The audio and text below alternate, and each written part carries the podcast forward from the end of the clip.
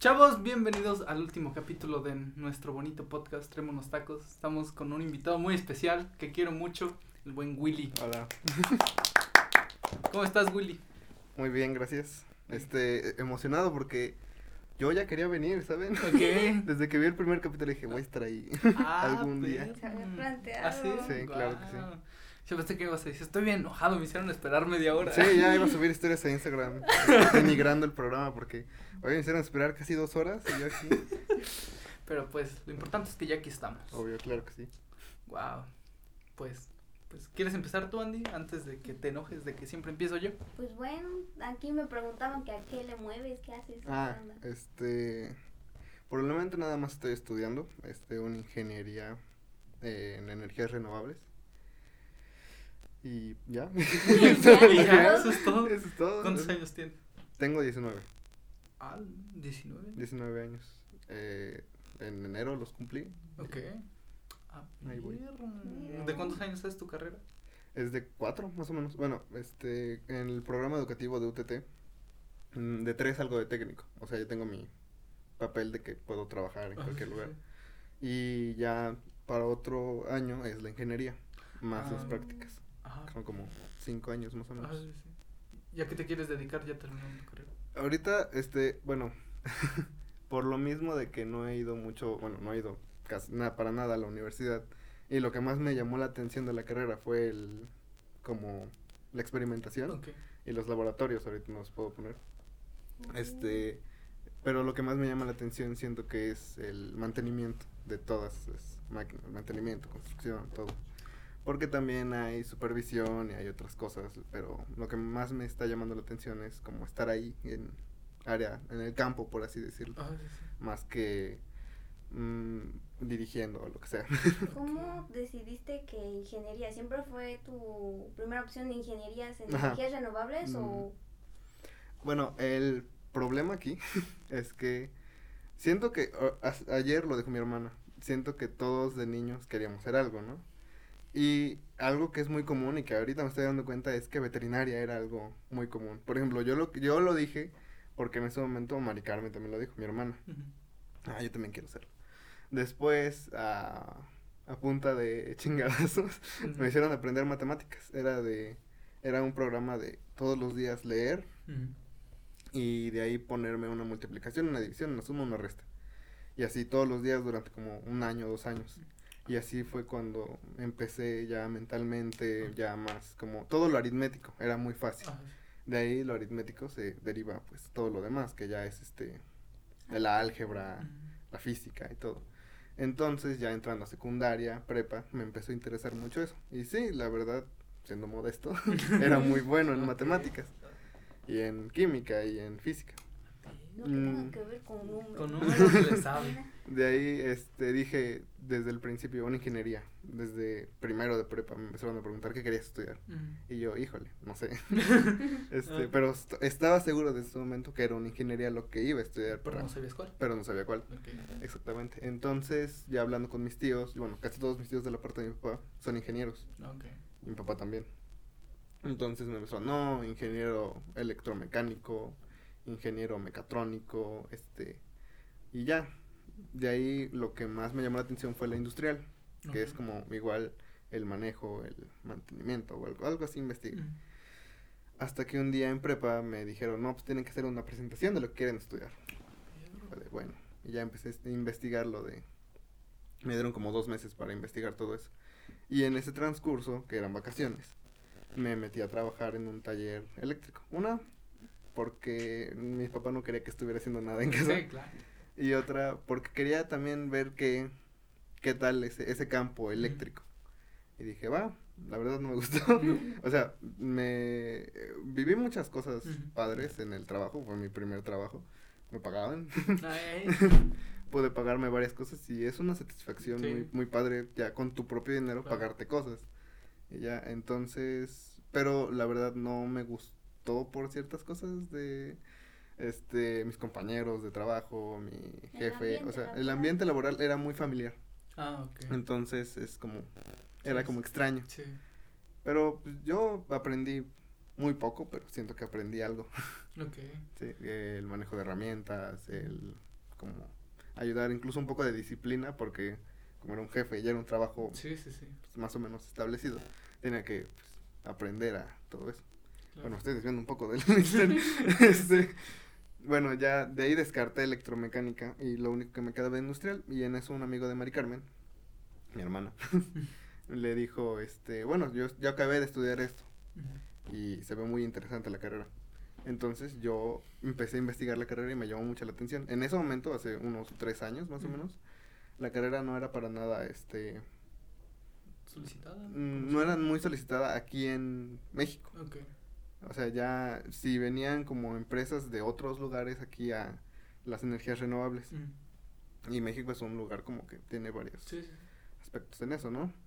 Entonces a mí me interesó mucho y de eso hablé en mi presentación, de cuánto ganaría al año, de cuánto, de cuál sería mi campo laboral. Este, y me empezó a llamar la atención. De eso hice, ya saliendo de la prepa, una tesina de, de las energías renovables. Incluso es algo contradictorio porque hablé de los peligros de las energías renovables. Y de ahí hice mi examen de admisión y pasé. Ah, Y ya, perra, la quedé. primera.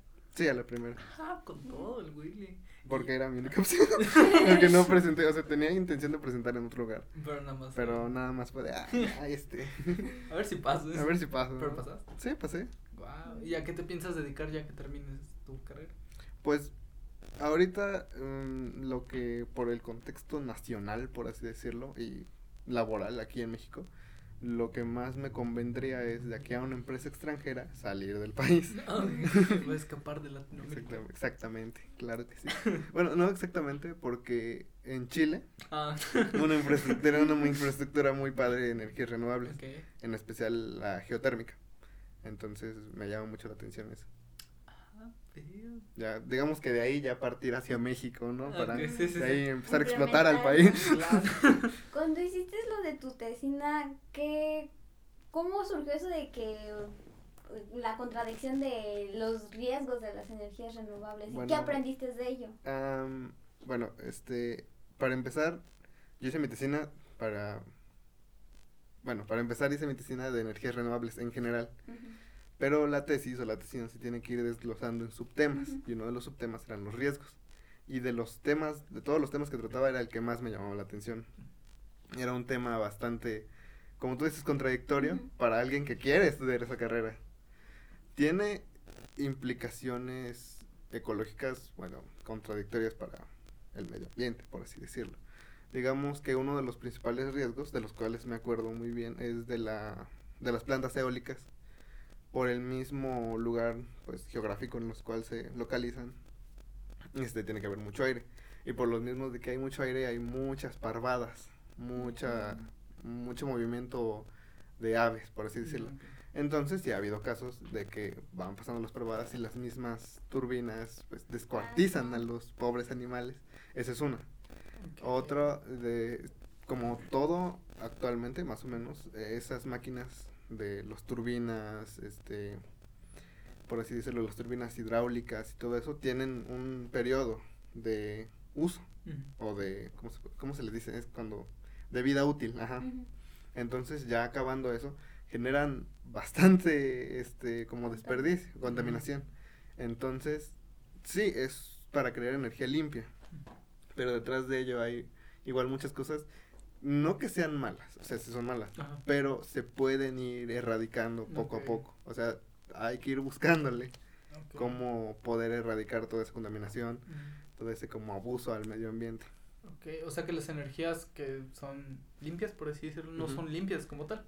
Eh. La energía, digamos que sí, la energía Pero es el limpia. proceso no. pero el proceso todavía falta limpiarlo un poco. Ok, ¿crees que por eso todavía no se explota todos esos recursos aquí en México? Mm, hay ciertos miedos respecto a eso, pero siento que en algún momento va a ser algo necesario en cualquier país.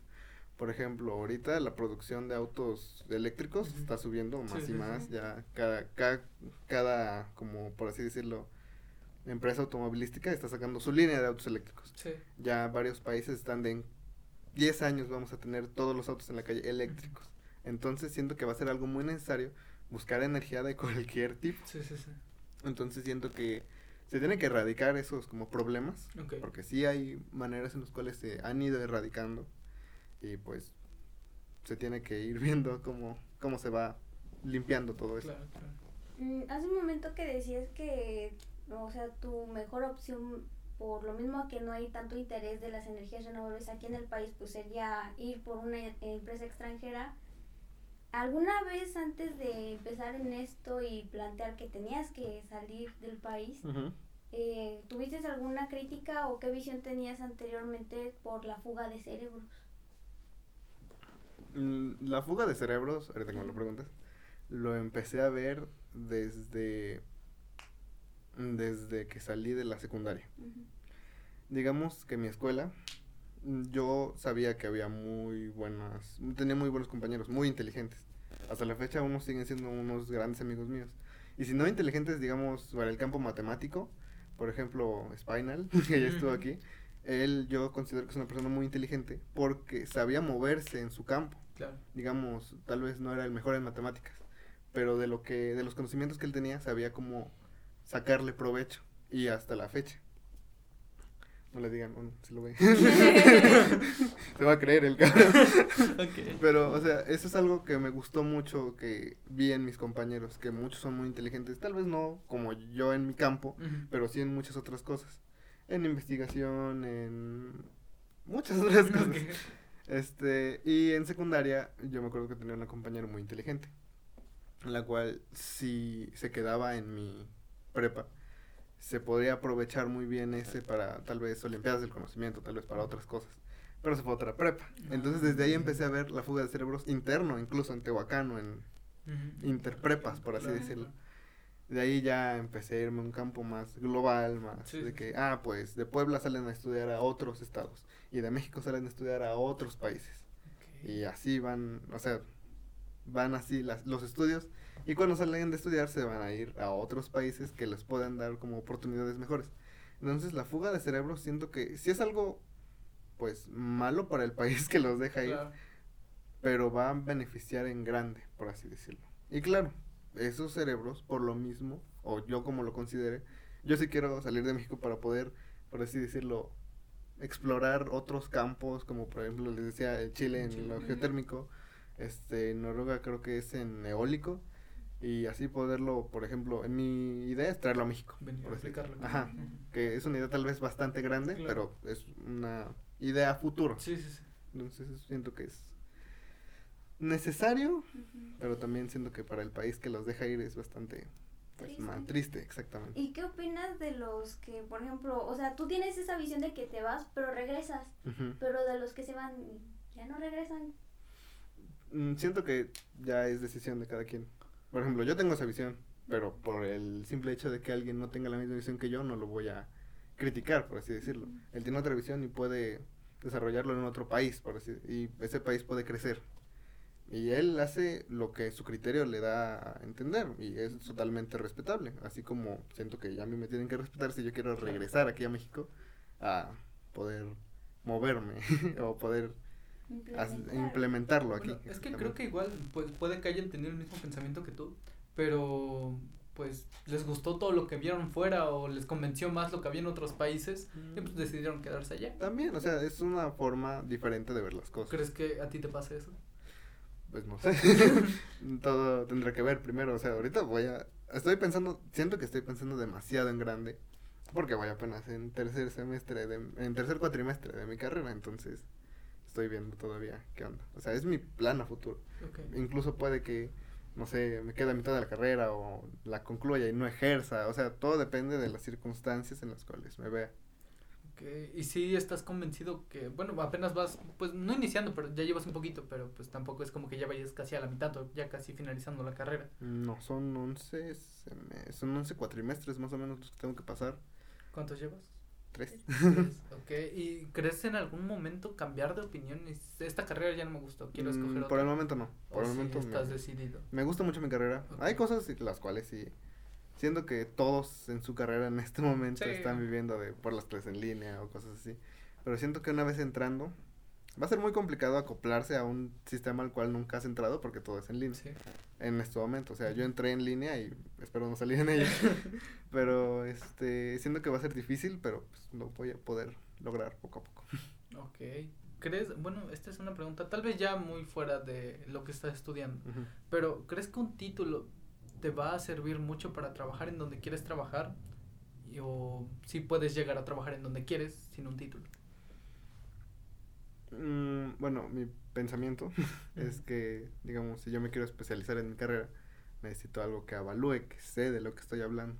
Y eso es un título, es bastante, pues, bueno para todo eso. Sí, sí, sí. Incluso te podría decir que es necesario.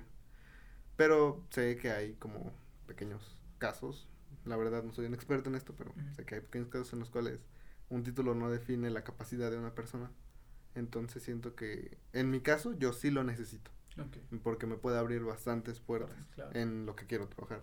Pero sé que también hay personas que tal vez no, no lo tengan y también pueden abrirse bastantes puertas con otros ah, otras cosas que sepan. Por ejemplo, lo que le decía de mis amigos, sí. que unos sí son inteligentes este, en unas cosas y en otras y así.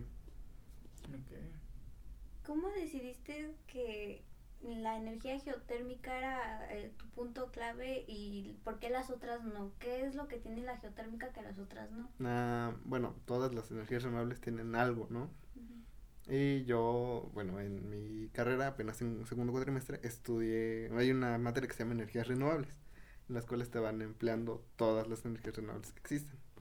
Y sí, todas me llamaron la atención y hubo un proyecto de demostrarlo, ¿no? Demostrarla como un, en una energía, pues, ver cómo podría funcionar, ¿no? Eh, hubo dos proyectos. El primero era energía solar completamente y muchos proyectos se repitieron, los cuales el que me ayudaste era una estufa, un calentador solar de agua. Entonces ese yo lo intenté, pero muchos de mis compañeros también lo intentaron. Después llegó otro proyecto con otras energías renovables. Y ahí la maestra nos dijo que teníamos que escoger un- una energía renovable diferente. Ok. Ya yo escogí, ah, muchos escogieron la eólica, la Hidráulica. este, obviamente la nuclear se puede demostrar también. Sí, sí. Y Perdón. muy, no te preocupes. y muy pocos, este, o bueno, casi, y esos también como que se repetían en su mismo argumento, de que el agua se mueve, genera energía, el viento hace mover a esta turbina, genera energía. Ok. Y lo que yo hice fue salir de esa como zona y e intentar hacer algo con energía geotérmica. Mm, era un proyecto de poder, era una demostración más que un proyecto de cómo podría funcionar. Era calentar agua y que suba el vapor, ahí recolectarlo y en ese mismo vapor igual mueve una turbina, pero se obtiene desde el vapor o el calor de la tierra. Entonces fue uno de los únicos proyectos que fue diferente. Y por lo mismo empecé a investigar mucho. De ahí supe lo de Chile, de ahí supe Mm. como mejor el funcionamiento. Y es uno de los que, por ejemplo, la eólica es el viento, que es inagotable. La solar igual. Bueno, algún se va a pero no nos va a tocar. Sí, sí, sí. Este, el, el agua también es inagotable, por así sí. decirlo. Y, pero la geotérmica lo que hace es regresar esa misma, porque también funciona con agua, pero es vapor. Regresar esa misma agua hacia, hacia la tierra. O sea, es un proceso en el cual regresa, Recicla. como recicla exactamente, en círculo, en ciclo. Entonces regresa y sube otra vez, regresa y sube otra vez. Ya depende de los vapores de la tierra, se recolecta la energía, hace girar turbinas y todo eso. O sea, es algo complicado de explicar en este momento, sí, sí, sí. porque sí necesitaría algo más grande con cual explicarlo, pero a mí me gustó mucho, me llamó mucho la atención.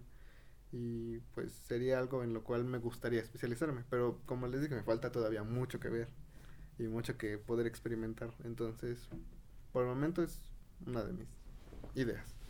Wow. Hace un momento mencionabas que unos hicieron un proyecto o, o se podía demostrar igual lo de la energía nuclear. ¿Cómo es eso? Ah, por ejemplo, yo te hablo de energía geotérmica porque yo investigué todo Ajá. eso. Pero lo que lo que presenciaste de- Ah, no, ellos, no, o sea, digo, es difícil. Ninguno pudo presentar algo de energía nuclear porque pues, se necesitan ciertas reacciones químicas, las cuales, ok, el viento, pues le abres a la llave y cae, ¿no? Eh, Digo, el agua, pues. el viento, pues te subes a tu techo o algo así. Y la geotérmica, pues lo demuestras con una olla. Pero la energía nuclear, ¿cómo la puedes demostrar en casa? Entonces, por eso no se pudo experimentar tanto. Igual apenas hubo una visita a un campo eólico aquí en Puebla, virtual. Pero pues ahí estuvieron con la cámara. y Pero la todo. hubo. Ajá. Y como, eh, eh, digamos que yo no te podré explicar bien cómo se podría generar bien la energía nuclear, porque no es lo que investiga a fondo. Ahora te tengo otra pregunta. Dime. ¿Crees, ahorita que mencionamos sobre la energía nuclear, me puse a pensar, si nunca se hubiera inventado así o procedido más con lo de, no sé, las bombas atómicas hace años, ¿crees que ahorita así se tendría como que los mismos estudios, un poco más, un poco menos? Mm, es que, digamos, siento que yo les digo energía nuclear, ustedes se imaginan una explosión. Eh, es, digamos, similar, pero en pequeña escala. O sea, se hacen, genera- se generan mediante reacciones químicas, pero obviamente no es la reacción química que destruyó Ah, Hiroshima o. Nagasaki. O sea, sí es nuclear, pero porque hablan de Núcleos. Ajá, exactamente. o sea, eh, fue, claro que aunque desastroso, un gran avance científico y bélico, pero digamos que no, está un poco separado. O sea, tiene que ver, pero está separado. Ok. Ok. ¿Cre- ¿Crees que algún día, así como la energía nuclear, todas estas energías renovables se puedan usar en contra? O sea, en lugar de usarlas a favor, usarlas ya en contra. Mm, siento que va más por intereses económicos. Mm, Digamos, es una energía más barata, es una Sí. energía más... No tan rentable, pero sí. más- Sí, man. Entonces, siento que ahorita su principal objetivo es el bienestar o una forma en la cual se dejen de ocupar las energías fósiles. Pero la verdad no te sabría decir si en algún futuro crea que van a generar algún mal. Porque hasta donde yo he visto, hasta donde yo, yo he investigado, no hay mucho de mal, a menos de, la- de la Sí, tesis. sí, O sea, y eso se, como les dije, se tiene que ir erradicando poco a poco, o Ok. es mi idea. Ok. ¿Crees que ya en, en el caso del ejemplo que nos diste de la tesis, ahí ya tendría que ver más con la especie que se tenga que adaptar a que pues no, no debe volar sobre esa altura o, o realmente los humanos tenemos que tomar acción por eso? Pues siento que como los humanos lo provocamos, los humanos tenemos que responsabilizarnos de ello. O sea, no es como que pongamos esa cosa y lo sabes, ay no, los humanos pusieron esto, nos vamos a poner por acá. o sea, ellos tienen su ciclo natural y sus movi sus, sus migraciones de un lugar a otro naturales. Nosotros somos los que ponemos esas cosas ahí. Que sí, es por un beneficio, ¿no? Y tal vez lo que nosotros tenemos que hacer es poner un poco más baja la, la planta eólica, ¿no? Pero pues todo va a ir dependiendo de lo que cuente la historia a futuro. Ok. Al- Bueno, esta ya es igual otra pregunta un poquito fuera de tema. Cuando tú escogiste tu carrera, ¿alguien más te insinuó en hacerlo o tú solito tomaste la decisión? Mm, como te dije, un amigo de mi hermana la había estudiado y le platicó que le iba muy bien y todo así. Entonces a mí me platicó de la carrera, porque yo igual estaba indeciso todavía. Entonces empecé a investigar la carrera en donde la podía estudiar. Y algo que me dijeron mis papás fue, lo que quieras, aquí en Tehuacán. Y es una carrera que aquí estaba. Y aquí ya llevaba unos dos años, por así decirlo. O sea, él salió después de cinco años y apenas estaba como empezando el auge de la carrera aquí en. Tehuacán. Entonces, digamos que yo soy como la tercera generación, la segunda generación que Ah, está estudiando ok. eso. Es relativamente nuevo. Ajá, es relativamente nuevo. Pero ya con laboratorios experimentados, ya con un área en la universidad. Ya fui a ver la universidad Ah, y tiene su área de aprovechamiento, este, como electrónico, por así decirlo. No me acuerdo muy bien de cómo es Sí, sí, sí. la, el nombre, pero ya tiene su área de laboratorios. Entonces ya tienen experiencia. Por ejemplo, también quería irme a BUAP, que en BUAP también, pero era una carrera nueva. Entonces era experimentar con maestros, experimentar con laboratorios que apenas se iban a hacer. Entonces, sí, también tomé en cuenta eso, que Ok. digamos, tiene mucho prestigio y mucha, este, mucho prestigio, Sí, sí. que hay, este, de otros estados que vienen a estudiar aquí. Pero por lo mismo que era una carrera nueva, me puse a pensar en todo eso. Entonces dije, y si aquí a mi, al amigo de mi hermano le está yendo bastante bien, Sí. pues siento que también podría estar aquí, ¿no? Sí, claro. Y claro, es- está relativamente cerca de mi casa la universidad, Ok. pero sí está un poco alejada de Tehuacán Sí, Centro, sí. por así decirlo. También, es a lo que iba, al momento de escoger tu carrera, al ser nueva, tus papás sí te apoyaron en eso. Sí, mis papás en todo momento este, me apoyaron en, el, por ejemplo, el pago del examen, la inscripción, todo, ir investigando los papeles. Incluso el, el papá de Spinal, No, ok. yo una vez que fui a comer a su casa, por así decirlo, le comenté, ¿no? Que me interesaba esta carrera y en esta universidad. Entonces él, cualquier publicidad que veía, me la enviaba. De, oye, ya van a empezar los exámenes, oye, ya va a empezar esto, oye, ya va a empezar lo otro. Ah. Entonces, tal vez no solo de mis padres, que igual les agradezco mucho Sí. todo el apoyo que me han dado, también de muchas personas personas, externas. Entonces, siento que sí he tenido mucho apoyo en ese aspecto. Ok. Wow. Y tus amigos, bueno, también siento que es una parte fundamental de, o bueno, no sé. Por ejemplo, tus amigos, ¿qué opinaron de, de eso? Por ejemplo, si vas a estudiar música te dicen te vas a morir de hambre. O si Mm. estudias cosas así, pues no sé, no te criticaron. Pues no, no, este, digamos que en mi grupo de amigos todos nos apoyamos bastante. Por ejemplo, este, hicieron examen de admisión, yo estuve ahí como al pendiente, o sea, yo ya había pasado mi examen. Ah. Yo, este, entré a estudiar a la universidad sin haber acabado la prepa. Ah. Mm, no había como concluido mis estudios de prepa, ni había tenido mi certificado todavía, y ya había entrado a estudiar a la universidad. Entonces, la universidad me, dio una prórroga, que hasta noviembre ok. tenía para enviar mis papeles de certificado, de, pues, carta y todo eso. Entonces, obtuve esa prórroga, seguí estudiando, digamos, un mes la prepa, en dos semanas la universidad. Y ya, incluso falté a una clase por ir a mi ceremonia de fin de sí. curso, de, De la de, ajá, de mi graduación. Y pues, normal, o sea, ya después metí mis papeles y todo. Y como lo dije con tu hermana, ni ella ni yo habíamos salido de eso y ya habíamos entrado a otra etapa. Mm. No sé. Digamos que fue extraño, pero pude hacerlo. Pero no fue pesado. No, no fue para nada pesado. Ah, era como, incluso había temas similares. Mm. Era matemáticas, este, este, redacción y así, era lo mismo, por así decirlo. Como de tronco común. Ajá, exactamente. Por ejemplo, los primeros, el primer cuatrimestre de la universidad siento que era algo que ya había visto. Mm, álgebra, matemáticas, física, o sea, muy general. Y fue de, o sea, no es tan complicado como me dijeron que iba a ser la universidad. Sí. Y pues así, ¿Ya al cuánto tiempo te empezaron a meter materias ya de tu carrera? segundo cuatrimestre Ok. de, este, por así decirlo, energías renovables. Y física en especificación de esto, este, electrónica, mecánica. Y ya, ahorita estoy viendo estadística, entonces ya es otro otro tema, otro Ok. y ahorita también me metieron mantenimiento eléctrico, instalaciones eléctricas de bajo rango y así, o sea, materias ya más especializadas. Sí. Que ahorita comparto un poco el tronco con eh, mecatrónica, que también era una de mis opciones, estudiar mecatrónica y en sexto cuatrimestre especializarme en energías renovables, que esa es una carrera que está en el en el TEC de aquí. Ah, ok, ok. Entonces dije, ah, pues también podría ser, pero me llamó más la atención ya Energías desde un momento, desde el primer momento.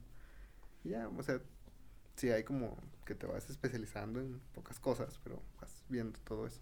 Ok, ¿y qué tan difícil te... ¿Esas materias ya se te fueron complicando o igual? no? Sí, se van complicando y también este hubo etapas como todo siento que es un momento de bastante estrés, de bastante como ansiedad, por así decirlo. Eh, O sea, yo tengo un pequeño cuadro de ansiedad y por lo mismo de todas esas este materias o todo ese estrés de que ah, entrega tiempo, ah, ahora tienes esta clase, ahora tienes esta y todo eso. Sí vas como perdiendo un poco el ritmo, pero pues te tienes que acostumbrar y tienes que seguir y seguir y seguir. O sea, es algo que a mí me ha, sí me costó en su momento, pero te vas como acostumbrando y vas encontrando la manera de ir saliendo, del- de ir saliendo adelante. Ok. Interesante. Me quedé choqueada por un momento. ¿Cómo es esa el compartir con mecatrónica? O sea, mm, hasta cierto punto suenan bastante diferentes, pero dices que tienen algo en común. ¿Qué es lo que tienen en común? Pues, am, por ejemplo, yo lo que siento que tengo, que tengo en común con mecatrónica es más que nada ese funcionamiento de la electricidad, por así decirlo. O sea, en algún momento nos vamos a separar bastante, pero Sí, ahorita sí. en el inicio pues tenemos varias cosas, que es la física, las matemáticas, el mantenimiento y todo eso. O sea, nosotros nos vamos a especializar. Sé que ellos no llevaron energías renovables, Sí. pero tal vez llevaron, no sé, este mantenimiento electrónico o algo así, no sé. Y mi grupo de energías renovables es uno. Solo hay un grupo de energías renovables en la escuela y hay tres de mecatrónica. Ah, Entonces, como no nos pueden dar como, digamos, había foros en los que tenían como, ah, pues ahora nos vamos a, este, a hablar de este tema. Y hay un, comparten foro con mecatrónica, los de primer año. Ya había, ya también hay- ha habido foros de energías renovables que compartimos con los de grados más avanzados. Pero por el momento en foros más generales los compartimos todos con mecatrónica, porque no nos pueden dar un espacio, por así decirlo, a un grupo de 20 personas Ujú, sí, ya nos juntan con otras 90 y pues ya hacen un grupo más grande y se ahorra mucho tiempo y pues así vamos Y sí Ok. se percibe diferente esa tensión de que por lo mismo que es, es una carrera nueva y es un grupo pequeño, pues sí se siente más atención o cómo lo perciben. Mm, siento que es un tema el cual todavía no se puede ver bien porque no es presencial. O sea ahorita estoy viviendo en mi que en todos en todos lados o en todas las carreras o en todas ajá, en todas las carreras de la universidad están en ese mismo mood de que todos están como concentrados en su carrera. No te vas a no te vas a topar en los salones por así decirlo Ah, con otros Sí, que van a platicar de otras cosas. Mm, No, ahorita nada más con los únicos que tengo contactos con mis maestros y mis compañeros. Y solo es un círculo de los cuales, en, lo- en el cual hablamos de energías renovables. Yo siento que en cuanto se abre el grupo, allá no solo hablar de la carrera o el estudio, sino empezar a socializar, va a ser un poco más, se va a ver esa distinción de que, ah, con ellos voy a hablar de tal tema y con estos maestros voy a hablar de otro. ok. O mientras estos maestros están ocupados con este grupo, en este grupo, otros maestros están ocupados con otro grupo. O sea, no se ve esa distinción todavía, pero Ok. siento que se va a ver en algún momento. ¿Y cómo? Bueno, es que, por ejemplo, muchos de que ya están estudiando en línea porque pues, así los truncó, ¿no? El semestre o, o los agarró de sorpresa, pero tú iniciaste la universidad en línea. ¿Cómo fue esa convivencia o cómo ha sido ese desenvolvimiento entre sus compañeros que prácticamente son desconocidos entre ustedes? Pues mira, yo noté esa diferencia porque como te dije, yo estudié un todavía un bimestre en línea eh, en la prepa. Entonces hablaba con mis compañeros que ya conocía, eh, estaba con maestros que ya conocía. Bueno, nunca tuve una clase en Zoom con ellos, nada más me mandaban tareas y yo las hacía y se las entregaba. y ya. Pero yo tenía esa confianza de que, ah, el maestro lo conozco, eh, puedo entregar la tarea un poco tarde porque tengo este problema, ya se lo había practicado. Ah, sí, adelante. O tal cosa. O sea, ya era como un ambiente, incluso en línea de confort, de personas que ya conocía. Entrando a la universidad sintió esta distinción de que no conozco a nadie, no tengo con quién hablar, no tengo... Ahorita ya creé muchos, no vínculos, pero sí muchas amistades con las cuales me puedo apoyar de, ah, es que me, no encuentro este tema o no encuentro esta información. Tú ya la encontraste. Ah, sí, tómala. Ah, ok. sí, esto. Y así, o sea, siento que incluso por el mismo ámbito en el cual nos estamos desenvolviendo, que es online, todos estamos desesperados y todos nos tratamos de ayudar porque Sí, tenemos esa empatía de que yo, a mí me está pasando esto y yo pasé lo mismo que tú. Yo te voy a apoyar en lo que yo pueda. Incluso un maestro, siento yo en mi percepción, siento que tuvo una pérdida. Entonces un momento nos mandó un, un, un mensaje que dijo, ¿saben qué? Cualquier cosa que necesiten, si necesitan tiempo, yo los voy a apoyar en sus materias. Por cualquier cosa. O sea, por lo mismo de la situación que estamos viviendo, que es pandemia, que es este como algo difícil, siento que esa empatía se está viendo. Y sí es difícil como socializar, o como ustedes dicen, que entras a un nuevo círculo y no, no sabes qué va, qué va a pasar. Pero siento que en estos momentos hemos sido bastante empáticos, yo con mis compañeros y ellos conmigo. Y así con todos. Así que sí se ve la distinción, pero no tanto. ¿A ti te cuesta socializar? Mira, yo diría que sí, Ok. pero aquí mis ojos, una vez dijo que no. Ok. Y como que eh, tienes esa percepción de ti que no te das cuenta, por Sí, así sí, decirlo, de que, ah, yo no sé socializar, pero ya tienes de amigo a Ajá, universidad, exacto. entonces, Entonces, No. ¿crees que cuando entres ya presencial a la universidad te cuesta adaptar? A los compañeros, que es que yo lo estoy percibiendo ahorita como un videojuego. Conoces personas que por línea, hablas con esas personas, las conoces, tal vez las ves por foto. Es como tomar una clase en línea, las ves por foto, hablas con ellas. Pero siento que ahorita tú que entraste a una nueva etapa, a la universidad, cuando entras presencial es como conocer a tu amigo con el que jugaste en línea algún tiempo, no sé. Pues a los que soy más cercano, por así decirlo, yo ya los conocí. ah, ok. Eh, hubo una, un momento en el cual empezaron a decir, este, vamos a, a hacer publicidad. De hecho, hay una foto mía en la página de la universidad porque yo fui a hacer publicidad de la Ah, universidad. Y dijeron, vamos a hacer publicidad. Necesitamos a dos jóvenes, uno formal y otro, este, casual. Y dije, yo voy de casual. Pero porque me veía descuidado, entonces dije, voy de casual porque tengo la barba crecida. O sea, no me crece tanto así como yo quisiera, pero sí tenía ya el pelo acá. Este, no me había rasurado en meses. Y dije, yo voy casual, o sea, me voy a ver. eh. Y el otro, ah, sí, yo voy formal, no te preocupes. Pero mi mamá, no, vete a rasurar, vete a hacer esto. Entonces me tuve Ah. que rasurar, tuve que rasurarme también lo que tenía aquí de pelo y ya fui, ¿no? Y como yo siempre me he visto de negro, me veía bastante formal. Ok. Y el otro, este, llegó con un chinerío. Era, es chino y como afro. Ah, ok. Ay. O sea, no tanto, pero sí era, se veía Ajá. bastante esponjado. Y, ve- y venía de colores y así. Y dije, entonces, ¿cuál es el formal? O sea, aquí ya se perdió esa, Sí, pero pues se entiende, uno tiene que ser formal, Claro. el otro tiene que ser casual. Y con ese compañero ya había hablado, ya había como convivido de que, ah, vamos a hacer equipo en esto y el otro. Y, y yo me lo imaginé muy diferente como lo vi. O sea, yo lo había visto en fotos, Ok. pero como yo siendo, bueno, yo soy un poco más gordo, Ujú. él era muy delgado. Entonces dije, por lo mismo que es delgado, va a ser muy alto. Ok. Y en su foto como se lo toma de arriba para abajo. ¿no? Así. Dije, va a ser muy alto. Ah, Y cuando lo vi me llegaba como por acá y fue de, güey. yo te imaginé Ah. súper alto, ¿sabes? Como un metro noventa. ah, su- Y es de, no, yo así soy. Veo un, un chamaquito viniendo a mí y fue de, güey, ¿qué pedo?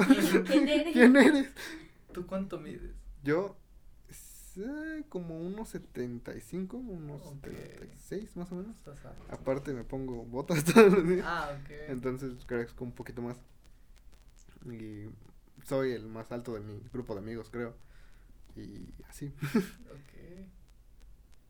Sí, es como prácticamente ver a tus compañeros de la universidad, que los conociste apenas como literal, conocerlos por primera vez. Ujú, o sea, y esa vez fui a hacer publicidad y también conocí a dos chicas que una según se fue formal, de otra fue casual. Y después nos tocó un, un experimento que tenemos que hacer como presencial, por así decirlo. Que no nos lo pidieron presencial, pero tuvimos que ser presencial. Entonces yo fui a la casa de unas compañeras y ya estuvimos haciendo el experimento y todo. Y ya las pude conocer y son como las con las que con más co- he convivido y ya conocí. Pero me falta todavía muchos compañeros que no conozco. Wow. Incluso me pasó algo curioso. Bueno, saliendo un poco de la pregunta. Eh, yo en Kinder tuve un compañero que se llamaba Suriel, el cual como que era muy amigo mío. Tenemos una historia en la cual me rompe el labio, pero esa es otra.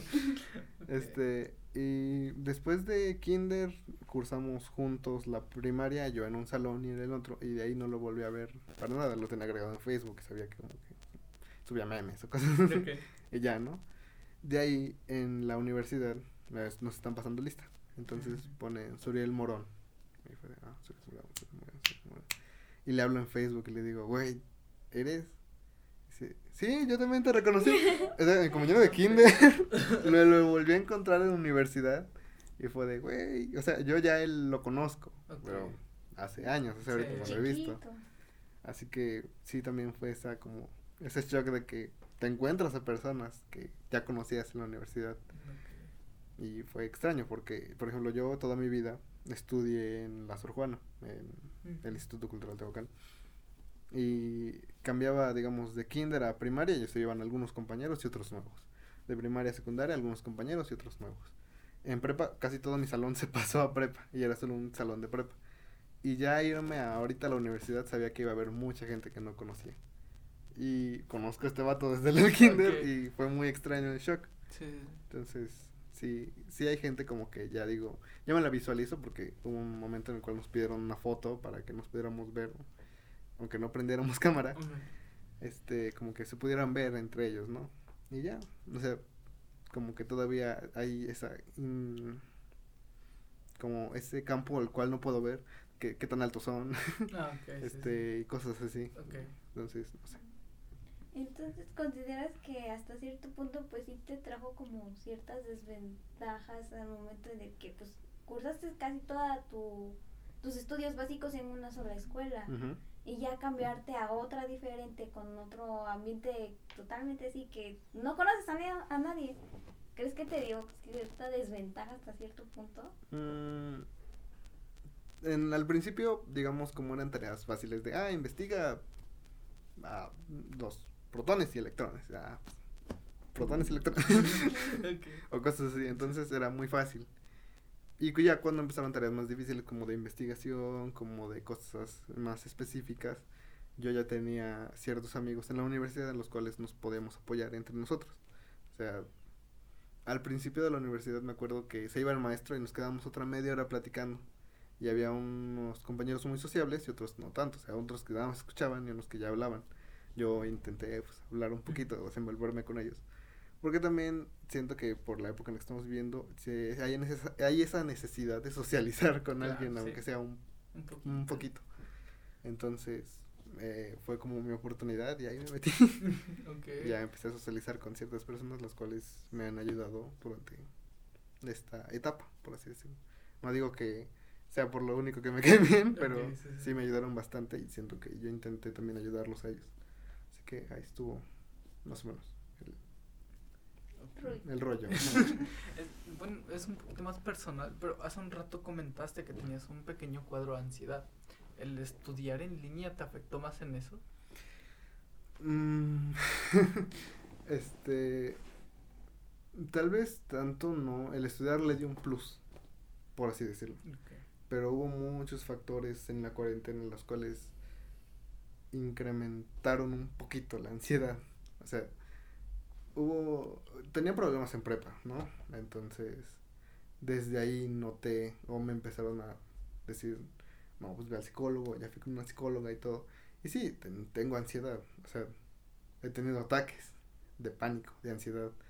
Hubo, eh, o sea, sé cómo es ese, ese problema, ¿no? Y ahorita no puedo salir, no puedo, como no tengo tantas distracciones, esa ansiedad se acumula más. Entonces sí hay...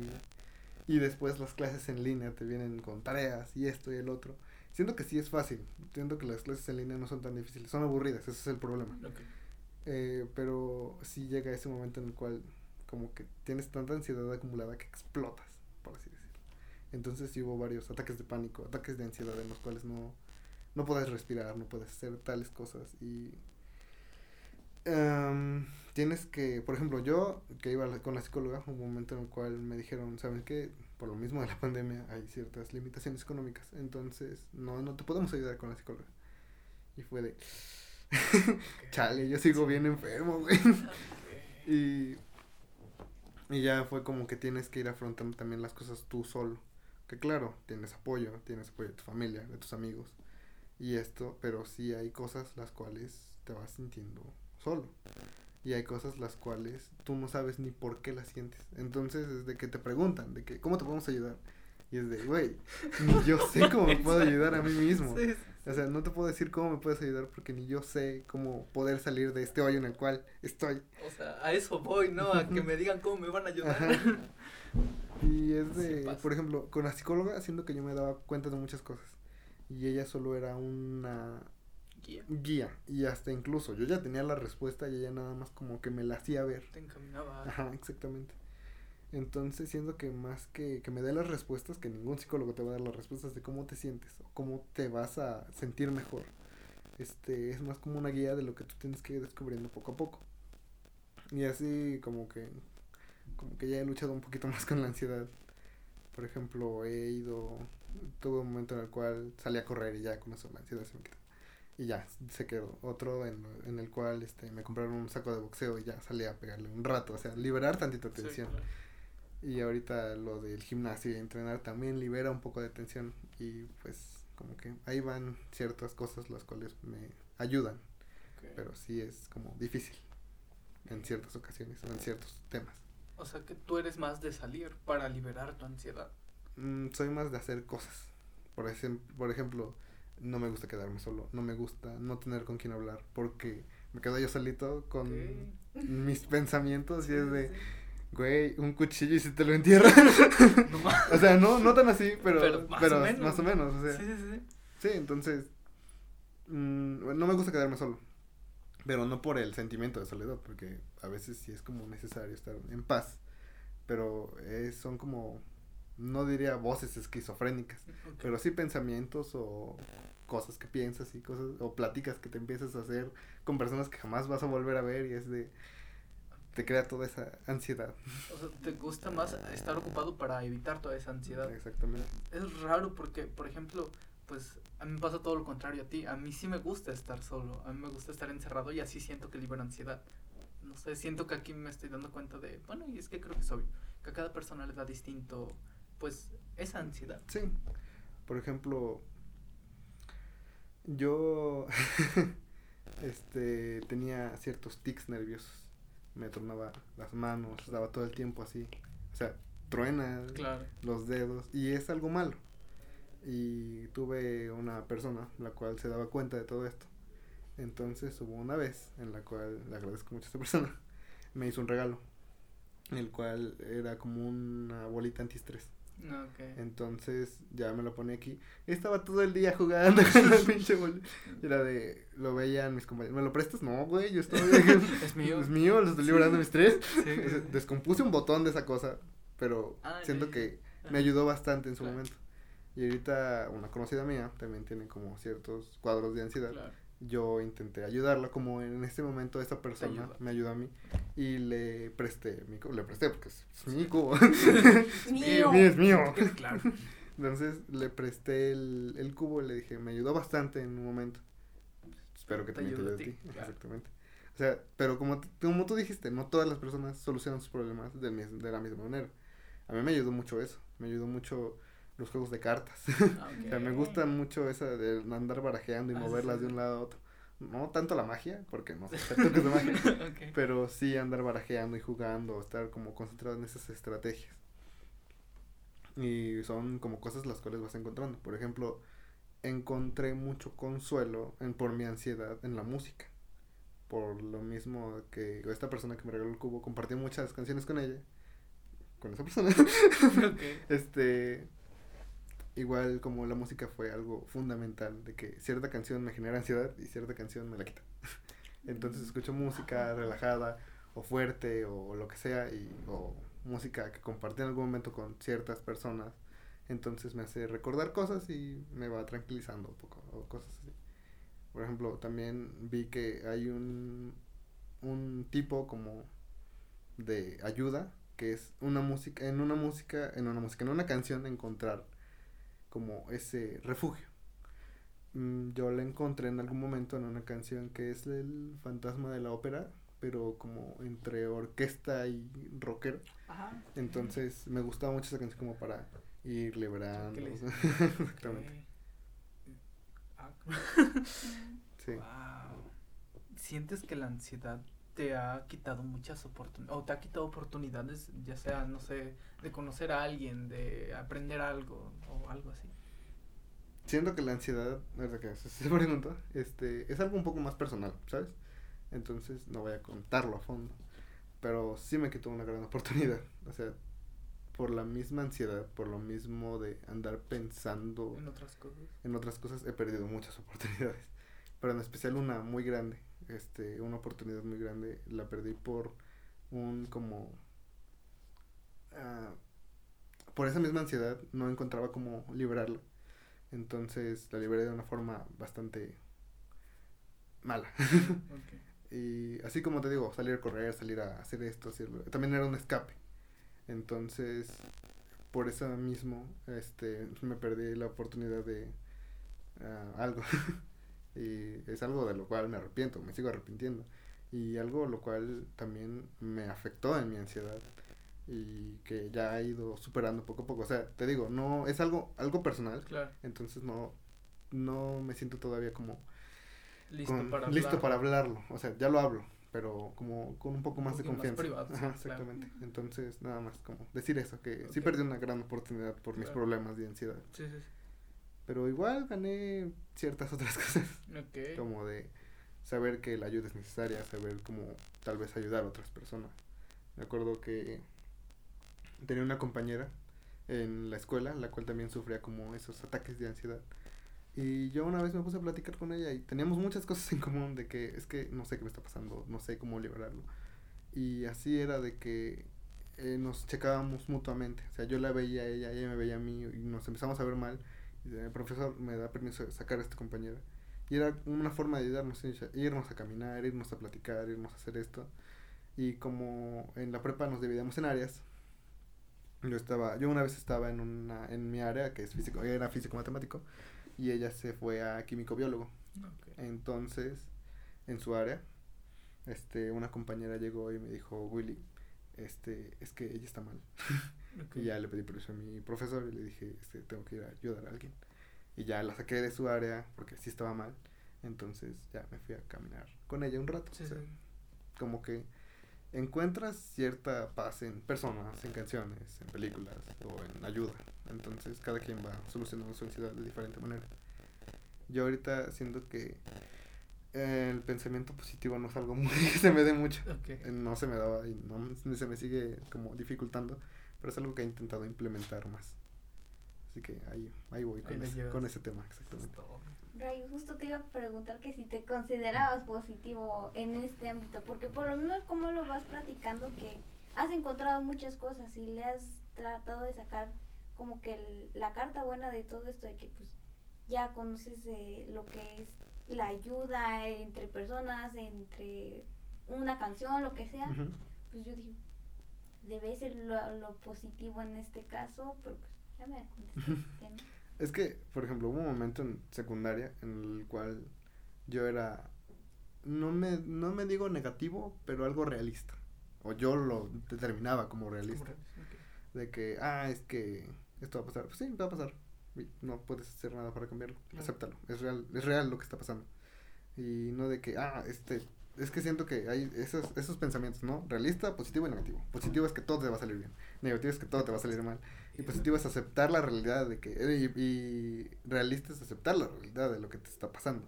Entonces siento que yo me iba por ese camino, ser más realista. De que, ah, esto me pasa porque sí, esto pasó y es real. Y esto es real y me afronto a la realidad. De ahí me intenté ir más por el tema positivo. Porque muchas personas a mi alrededor eran muy negativas. Entonces dije, mejor intento ser un poco más positivo porque no quiero acabar como esta persona. Y así voy yendo poco a poco.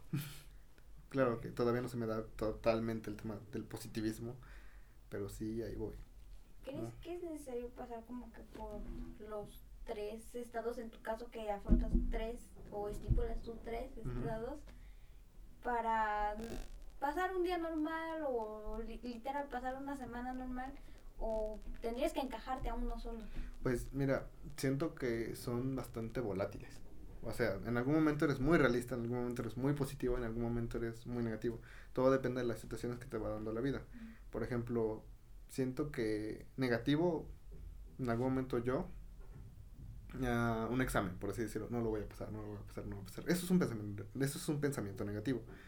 Digamos, este, empezar a tocar un instrumento, o cualquier ejemplo, o sea, yo no soy pésimo con los instrumentos, este, ah, voy a estar bien chingón en esto, es un pensamiento positivo, y ya, este, aceptar, digamos, la muerte de alguien es un pensamiento realista, o son tres ejemplos que puedo dar, pero no toda tu vida va a ser positivo, no toda tu vida va a ser negativo, no toda tu vida va a ser realista, son como etapas o situaciones las cuales tal vez te puedan pasar en un día, por ejemplo, yo cuando vine para acá era de, no voy a llegar, no voy a llegar, no voy a llegar. Y venía corriendo y llegué relativamente a tiempo. Y después me hicieron esperar dos horas. Pero, o sea, así. Y después ese pensamiento, digamos, realista de que, ah, ya me hicieron esperar dos horas, vamos a tardar un montón.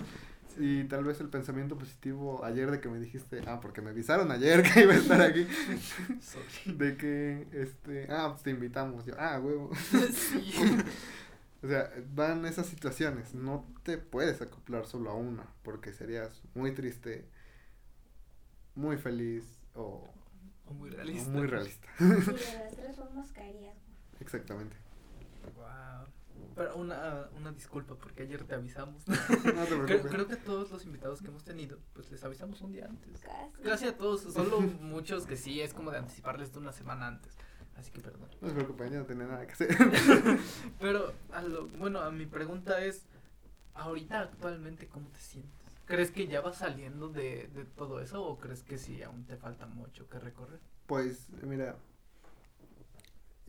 ten- tuve un momento muy malo, la verdad. Un momento en el cual no me sentía para nada bien, ni conmigo mismo, ni con las demás personas. Y fue, fue afrontando poco a poco todo eso. Por ejemplo, conmigo mismo, no me con las demás personas no me sentía bien y las intentaba alejar y cosas así. Entonces era de... Después me di cuenta de que necesito de las demás personas para yo poder ser como soy de que necesito, por ejemplo, a mi familia, necesito a mis amigos y todo eso. Entonces los acepté. Y acepté que ese era mi círculo y que en eso me desenvuelvo y en eso me, son- me siento muy cómodo. Y me sentí bien con eso. Después sigue la parte de mí. Como te dije, este, hubo un momento hace unos meses en los cuales yo me veía al espejo y decía, ¿sabes qué? No, no, no me gustas, te odio. o sea, mm, y fue un momento en el cual era tomar dos decisiones, o seguir bajando o ir subiendo. Entonces fue cuando intenté hacer algo. Como te dije, yo bajé 14 kilos. Ya subí otra vez, pero voy a intentar seguir sí, bajando. claro. Y es por salud y por salud mental y por autoestima. Exacto. sí. Por ejemplo, hay un tema que es el body positive, que es acéptate tal como eres. Y tal vez va, siento que va más referido a tal vez las personas en un brazo, tal vez las personas en Ok, una pierna. O sea, ese de aceptarte tal y como eres Claro. y todo eso.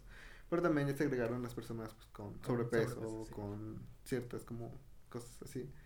Y yo que he sido una persona con sobrepeso, este, investigué mucho más y hay personas las cuales con sobrepeso dicen, ah, es que me acepto tal y sí. Y sí, está genial que te aceptes, pero no es algo sano, Sano, por así claro. decirlo. Entonces, algo que vi del body positive es, sí, acéptate tal y como eres, pero sin entrar en el conformismo.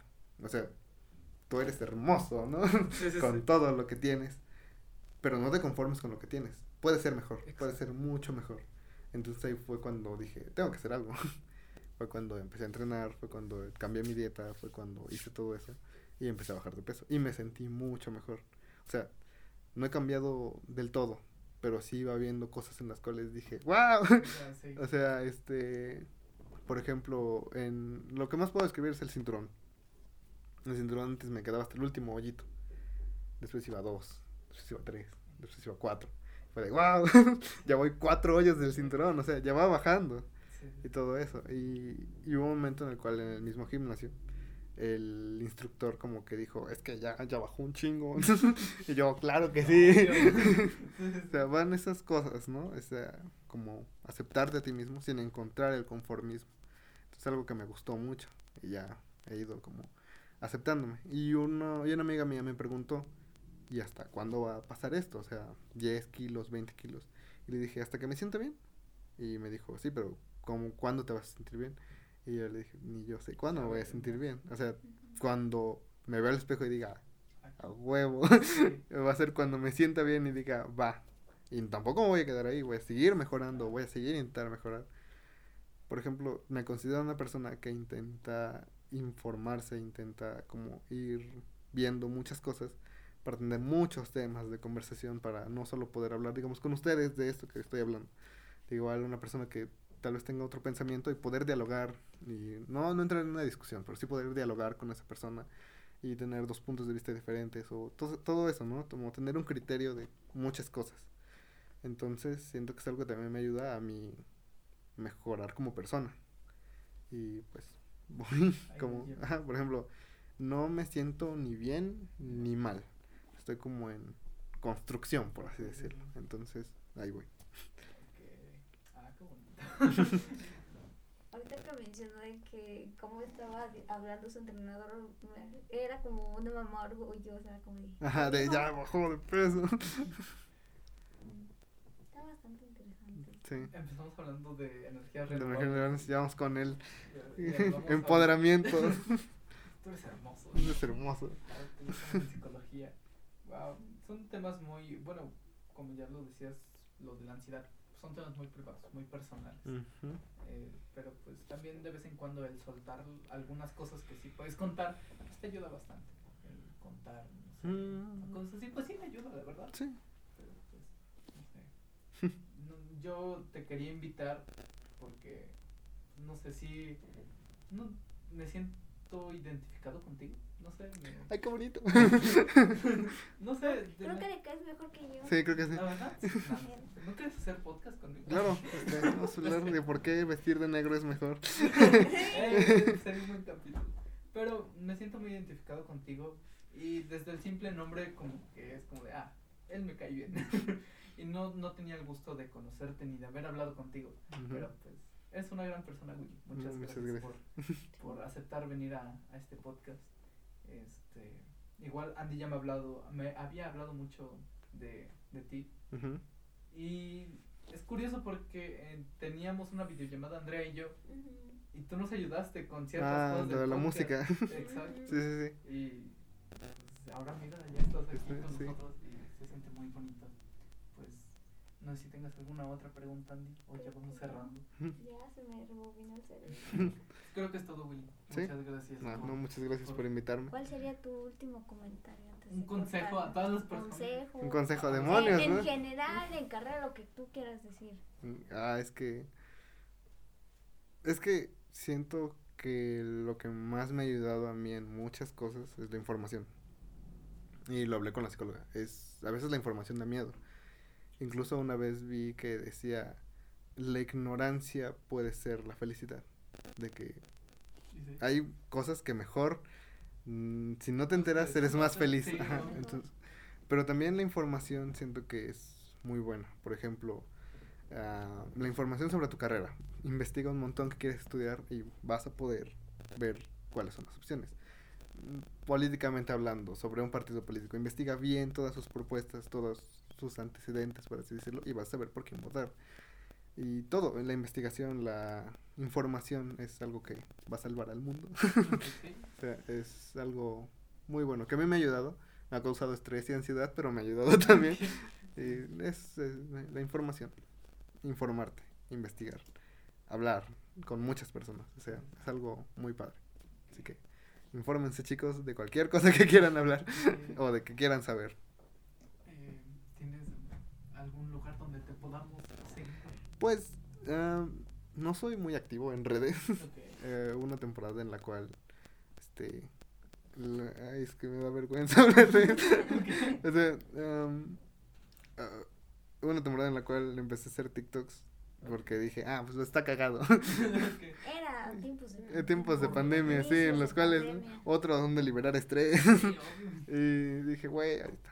O sea, eh, mi TikTok creo que es WOB guion o punto 117. Ok. En Instagram igual, este, WOB guion bajo 0117. Ok. Y Facebook, Wilebal Osorio Barragán. Comparto un chingo de memes todos los días de calidad. Y ya creo que son los únicos tres lugares en los que los pueden encontrar. Muchas gracias. Una vez No, más, gracias Juli. a ustedes por invitarme. Es, es muy.